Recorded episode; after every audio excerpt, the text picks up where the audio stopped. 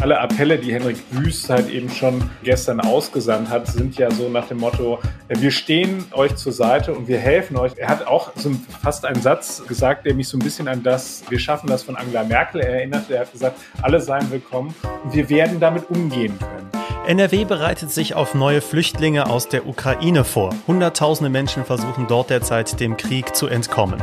Wie die Vorbereitungen hier laufen und warum es nicht wie 2015 wird, hört ihr hier im Podcast. Ich bin Florian Pustlauk. Hi. Rheinische Post Aufwacher. News aus NRW und dem Rest der Welt. Hier nochmal der Hinweis, weil sich in der Ukraine jederzeit etwas ändern kann, berichten wir hier im Aufwacher nicht über den aktuellen Stand der Lage in der Ukraine. Den erfahrt ihr aber jederzeit und zwar ganz aktuell in unserem Live-Blog auf RP Online. Im zweiten Thema sprechen wir später über Karneval. Es ist ja Aschermittwoch, also können wir ein Fazit ziehen. Und da gab es große Unterschiede zwischen den Karnevalshochburgen in Köln, ja, die schon historische Friedensdemo mit 250.000 Teilnehmern und in Düsseldorf dagegen wieder blutige Auseinandersetzungen in der Altstadt. Das alles heute hier im Aufwacher und damit ihr keine neue Folge verpasst, abonniert uns doch gerne in eurer Podcast-App. Wir starten mit den aktuellen Meldungen aus Düsseldorf, wie immer von meinen Kollegen von Antenne Düsseldorf. Hallo. Danke und guten Morgen, Florian. Wir sprechen heute darüber, wie sich Düsseldorf auf geflüchtete Menschen aus der Ukraine vorbereitet. Inzwischen sind ja Hunderttausende Menschen auf der Flucht. Einige davon werden auch nach Deutschland kommen und Düsseldorf möchte helfen. Dann ziehen wir Bilanz zu den Karnevalstagen. Belastet, was da in der Altstadt wieder mal, muss man leider sagen, abgegangen ist. Und zuletzt, wer in den nächsten Tagen mit der Rheinbahn unterwegs ist, der könnte häufiger mal nach seinem Ticket gefragt werden. Düsseldorf macht sich aktuell bereit, um Flüchtlinge aus der Ukraine aufzunehmen. Wie viele Menschen aus dem Krieg in ihrer Heimat nach Düsseldorf kommen, ist noch unklar. Erste Schätzungen gehen aber von rund 600 Menschen aus, sagt der Düsseldorfer Oberbürgermeister Stefan Keller. Für die Flüchtlinge aus der Ukraine kann die Stadt zum Teil auch Kapazitäten nutzen, die damals in der Flüchtlingskrise geschaffen wurden. Unsere Strukturen, die wir damals aufgebaut haben, stehen natürlich alle noch parat. Äh, das heißt, wir sind die Arbeitsprozesse gewohnt. Äh, wir wissen, wie es geht, schnell Kapazitäten zu schaffen. Wir haben eine erste zentrale Anlaufstelle in einem Hotel in Düsseldorf geschaffen, wo auch die ersten Plätze äh, bereitstehen für Flüchtlinge aus der Ukraine. Und wir werden jetzt sehr schnell nachlegen. Viele Düsseldorferinnen und Düsseldorfer haben auch privat Betten oder Wohnungen für Flüchtlinge angeboten, so Keller weiter. Auch diese Hilfsangebote sammelt die Stadt, um die Plätze dann an Flüchtlinge aus der Ukraine zu vermitteln. Die Polizei hat eine erschreckende Bilanz nach den Karnevalstagen gezogen. Obwohl Corona-bedingt nur eingeschränkt gefeiert wurde, gab es eine Reihe von brutalen Gewaltverbrechen in der Altstadt. Mehr als ein halbes Dutzend Männer und Frauen wurden bei Messerstechereien oder Schlägereien in der Altstadt lebensgefährlich oder zumindest schwer verletzt. Antenne Düsseldorf-Reporter Marc Pesch hat die Einzelheiten. Besonders brutal war eine Attacke am späten Sonntagnachmittag. Bei einem Streit auf dem Burgplatz erlitten drei junge Männer Stichverletzungen. Ein 17-Jähriger schwebt immer noch in Lebensgefahr. Nach dem mutmaßlichen Täter wird gefahndet. Die Polizei hat ein Foto veröffentlicht. Er ist scheinbar 18 bis 20 Jahre alt und Südländer. Zur Tatzeit trug er eine Kappe mit Kanada-Wappen. Auch am Rosenmontag gab es in den späteren Abendstunden eine brutale Messerattacke. Das 18-jährige Opfer kam schwer verletzt ins Krankenhaus. Der Täter ist flüchtig. Er wird als Nordafrikaner beschrieben. Die Gewaltverbrechen in der Altstadt sind auch später hier im Podcast noch ausführlich Thema. Ab heute können wir in den Fahrzeugen der Rheinbahn öfter nach unserem Ticket gefragt werden. Bis Anfang Juni wollen Mitarbeiterinnen und Mitarbeiter der Rheinbahn zählen, wie viele Menschen mit Tickets anderer Verkehrsbetriebe unterwegs sind. Denn für diese Fahrgäste bekommt die Rheinbahn dann Ausgleichszahlungen. Die Zählerinnen und Zähler haben immer einen Dienstausweis dabei und dürfen sich alle Tickets von uns zeigen lassen, heißt es von der Rheinbahn. Nach persönlichen Daten fragen sie aber nicht. Bis Ende des Jahres soll es noch zwei weitere Zählungen geben. Insgesamt will die Rheinbahn so rund 500.000 Tickets kontrollieren. Und das waren drei unserer heutigen Themen. Mehr gibt es rund um die Uhr in der Antenne Düsseldorf App auf antennedüsseldorf.de und natürlich auch immer um halb bei uns im Radio. Ich bin Alina Lierz, kommt gut durch den Mittwoch. Was bedeutet der Krieg in der Ukraine für unseren Alltag hier in NRW? Die Folgen dürften weitreichend sein. So viel ist schon klar und damit meine ich jetzt gar nicht nur die Rekordpreise an den Tankstellen und die steigenden Heizkosten. Dafür ist der Leiter des Ressorts Landespolitik der Rheinischen Post hier bei mir zu Gast, Maximilian Plück. Guten Tag. Hallo, grüß dich. Fangen wir doch trotzdem erstmal mit den Heizkosten an und sprechen über Energieimporte. Wie abhängig ist denn NRW von Lieferungen aus Russland? Das ist schon ein erheblicher Anteil. Also wir beziehen etwa 55 Prozent des Gases aus Russland. Äh, hinzu kommen dann 50 Prozent der Steinkohle und 30 Prozent des Öls. Also das heißt, wenn von heute auf morgen hier alles abgeknipst wird, äh, beziehungsweise wenn äh, Russland die Lieferung einstellt, dann ähm, sieht es natürlich finster aus, weil so schnell kann man diese Mengen einfach nicht substituieren. Was wären denn mittelfristig, langfristig mögliche Alternativen zu dieser russischen Abhängigkeit? Also das äh, war gestern Bestandteil von Gesprächen auch, die Hendrik Wüst mit Unternehmern äh, und Gewerkschaftern geführt hat. Da ging es halt eben insbesondere darum, dass die Industrie natürlich Versorgungssicherheit haben will. Wir haben ja hier äh, sehr energieintensive Unternehmen und da ist dann eine Möglichkeit, über die immer gesprochen wird, ähm, LNG. Das heißt also, dass das Gas, was dann halt eben äh, zu uns per Schiff kommen soll. Äh, dazu wäre eine Voraussetzung, dass man erstmal die entsprechenden Terminals hätte.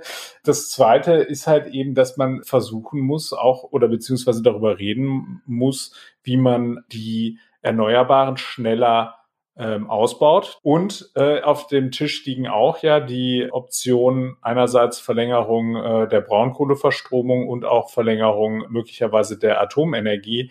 Darüber hat vorgestern schon mal NRW-Wirtschaftsminister Andreas Pinkwart informiert. All diese Dinge werden jetzt besprochen. NRW-Ministerpräsident Henrik Wüst hat gestern gesagt, es muss in zwei Schritten erfolgen. Das erste ist, man muss die Abhängigkeit von russischen Energieimporten senken und im zweiten Schritt muss man dann halt eben wegkommen sowieso von den fossilen Energieträgern. Das ist jetzt äh, das, was er, ähm, was er angekündigt hat. Insbesondere geht es darum, dass er eine neue Energieversorgungsstrategie für das Land erarbeiten will und auch zügig vorlegen möchte. Der Krieg in der Ukraine löst ja nicht nur eine wirtschaftliche, sondern vor allem auch eine humanitäre Krise aus. Also wer zum Beispiel die Bilder von der polnisch-ukrainischen Grenze gesehen hat, es sind unzählige Menschen auf der Flucht und suchen vor allem Schutz in den EU-Ländern. Für heute hat die Landesregierung auch schon zu einem kommunalen Gipfel dazu eingeladen. Du hast dich aber schon vorab informiert. Muss sich NRW wieder auf die Aufnahme von tausenden Menschen jetzt vorbereiten? Naja, es werden sicherlich einige auch zu uns kommen. Ähm, wir haben eine ukrainische Community, die umfasst circa 30.000 Menschen. Und das heißt, wenn hier schon Familienmitglieder sind, dann werden möglicherweise Familienmitglieder, die gerade auf der Flucht sind, dann auch versuchen, eben zu ihren Angehörigen zu kommen. Also insofern, ja, das Land stellt sich darauf ein, dass Menschen zu uns kommen. Allerdings, und das hat Henrik Wüst gestern auch nochmal klar gesagt, er geht davon aus, dass, weil eben deutlich mehr äh, familiäre Beziehungen in die direkten Nachbarländer der Ukraine bestehen, sprich also beispielsweise nach Polen oder Rumänien äh, oder auch Ungarn, dass dort halt eben die Menschen erstmal dort versuchen, Oppo zu finden. Aber na klar, äh, es werden auch welche nach Deutschland kommen und Henrik Wüst hat gesagt, die werden dann nach dem Königsteiner Schlüssel auf die Länder verteilt. Das heißt also etwa 20 Prozent, ein bisschen mehr als 20 Prozent der Menschen, die halt eben nach Deutschland kommen, werden dann eben auch zu uns kommen. Auch wenn jetzt niemand damit rechnet, dass sich eine Situation wie 2015 wiederholen könnte, was hat NRW denn aus dieser Zeit gelernt und kann sich deshalb jetzt auch besser vorbereiten? Also ich glaube, eine Sache, die äh, das Land gelernt hat, ist, dass man möglichst frühzeitig mit den Kommunen ins Gespräch kommen muss und auch die alle Appelle, die Henrik Wüst halt eben schon äh, gestern ausgesandt hat, sind ja so nach dem Motto, äh, wir stehen euch zur Seite und wir helfen euch, also wir machen alles möglich, was wir möglich machen können. Er hat auch so fast einen Satz gesagt, der mich so ein bisschen an das, äh, wir schaffen das von Angela Merkel erinnerte. Er hat gesagt, alle seien willkommen und wir werden damit umgehen können. Also das ist der klare Appell in Richtung der Kommunen tun, dass sie da nicht alleine gelassen werden mit eben den, äh, den Kosten, weil wir müssen uns immer vor Augen führen, es gibt zahlreiche Kommunen in NRW, die sind eben finanziell am Limit, wenn nicht sogar schon darüber. Ähm, das wird heute einfach ein, ein Hauptthemenschwerpunkt sein. Der NRW-Flüchtlingsminister Joachim Stamp hat uns gestern gesagt, dass man schon dabei sei, eben äh, sich vorzubereiten, was also sozusagen die Landeskapazitäten angeht. Und da hat er gesagt, man könne halt eben in den Unterkünften dafür halt eben auch Kapazitäten freiziehen. Das heißt also Menschen, die schon länger hier sind, könnten dann eben äh, anderweitig untergebracht werden und dadurch kann man dann eben erstmal in diesen in diesen Landeszentren dann da äh, die Plätze schaffen. Mhm. Ich habe aber insgesamt das Gefühl, dass die Aufnahmebereitschaft und auch die emotionale Verbundenheit mit den Menschen aus der Ukraine deutlich größer ist als 2015. Also nicht nur hier in NRW, sondern insgesamt international. Wird es deswegen vielleicht auch leichter sein für die Politik, die Aufnahme hier bei uns zu regeln? Also ich glaube, dass alleine schon die Bereitschaft der osteuropäischen Länder, Flüchtlinge aufzunehmen, die ja deutlich zurückhaltender waren, als es halt eben um die Flüchtlinge aus Syrien und Afghanistan ging. Ähm, da, da müssen wir jetzt in diese moralische Diskussion erstmal gar nicht einsteigen, aber es ist natürlich schon auffällig. Aber das so ein bisschen Druck vom Kessel nimmt. Die sind bereit, dort schnell und unkompliziert zu helfen.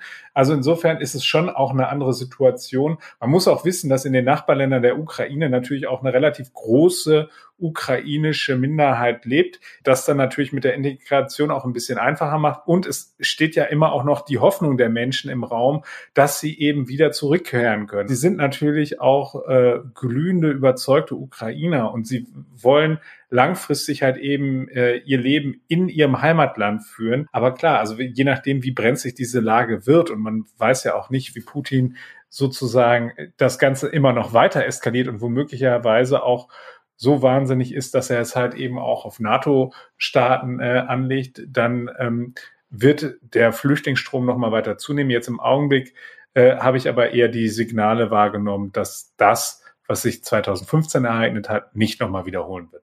Vielen Dank, Maximilian Plück. Sehr gerne. Einen Artikel dazu findet ihr auch verlinkt bei uns in den Show Notes und wie schon zu Beginn erwähnt, findet ihr einen Live-Blog zu den Ereignissen in der Ukraine auf RP Online und viele weitere Berichte dazu. Wir kommen zu unserem zweiten Thema hier im Aufwacher und da geht es um Karneval. Auch wenn heute am Aschermittwoch ja eigentlich alles vorbei sein sollte, müssen wir nochmal drüber sprechen aus einem, wie sollte es leider anders sein, in diesem Jahr bedrückenden Anlass. Denn während in Köln 250.000 Menschen friedlich gegen den Krieg in der Ukraine protestiert haben, hat es in Düsseldorf am Rosenmontag eine gewaltsame Auseinandersetzung gegeben. Schon wieder, muss man leider sagen, denn auch zuvor gab es bereits eine Messerstecherei. Verena Kensbock, Reporterin der Rheinischen Post für die Region Düsseldorf, ist jetzt zu Gast. Hallo Verena. Hallo. Das klingt also danach, dass die Situation in Düsseldorf an den Karnevalstagen ziemlich eskaliert zu sein scheint.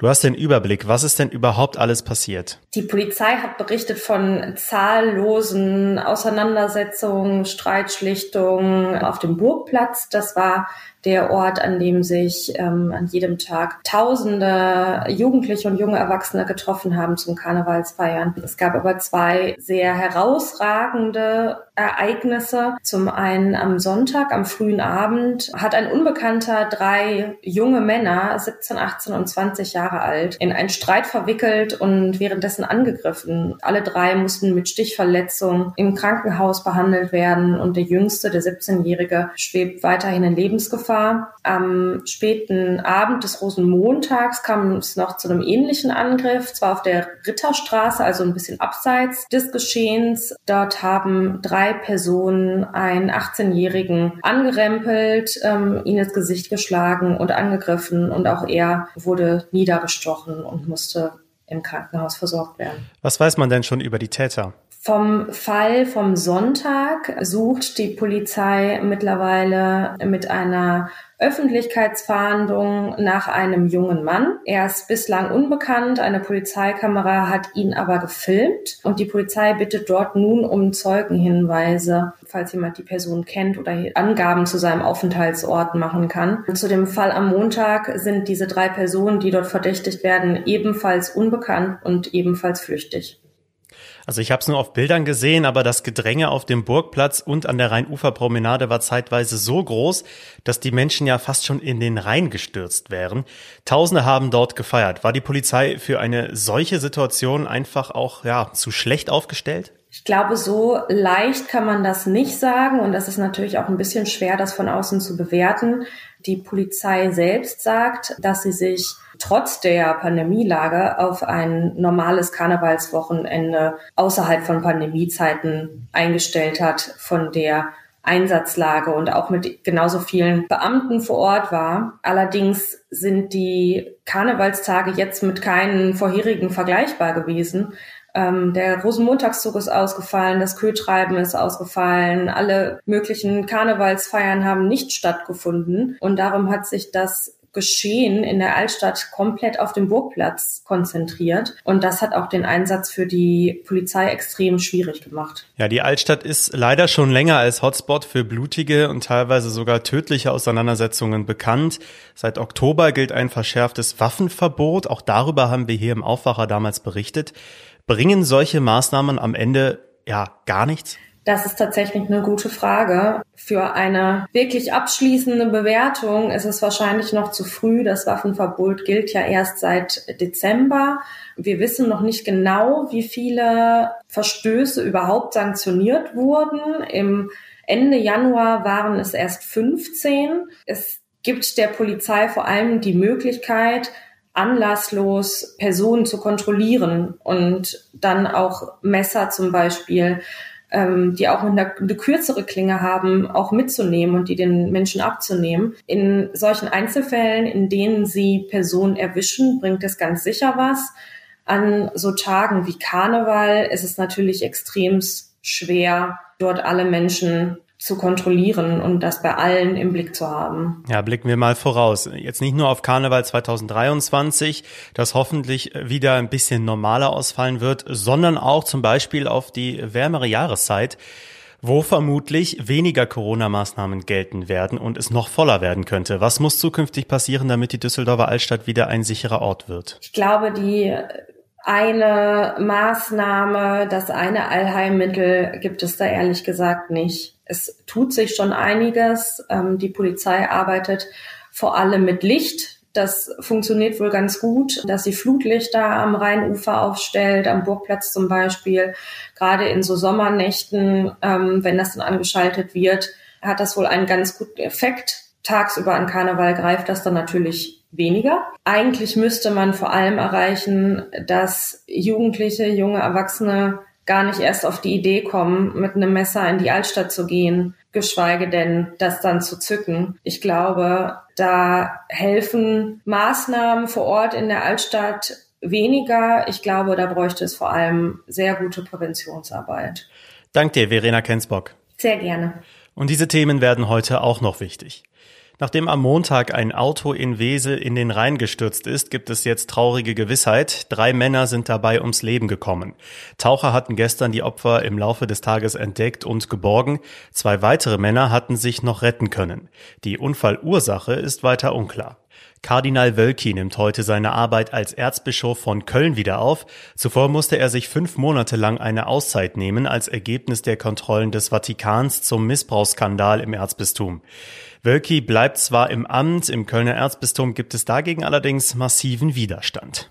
Die Unternehmerverbände in NRW stellen heute ihre Erwartungen und Forderungen der Wirtschaft an eine neue Landesregierung vor.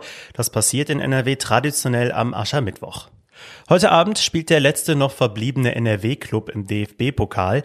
Der VfL Bochum empfängt im Viertelfinale den SC Freiburg. Anstoß ist um 20.45 Uhr. Das Wetter wird heute wieder richtig schön. Fast überall scheint durchgehend die Sonne. Nur im südlichen Rheinland könnte es etwas bewölkter werden, so Richtung Köln, Bonn und Aachen. Wir bekommen 9 bis 12 Grad und genau so geht es in den nächsten Tagen auch weiter. Nachts bleibt es dagegen kalt. Das war der Aufwacher für Mittwoch, den 2. März. Ich hoffe, es hat euch gefallen. Wenn dem der Fall war, dann empfehlt uns gerne weiter. Ich bin Florian Pustlauk und ich wünsche euch jetzt noch einen schönen Tag. Macht's gut. Mehr Nachrichten aus NRW gibt's jederzeit auf RP Online. rp-online.de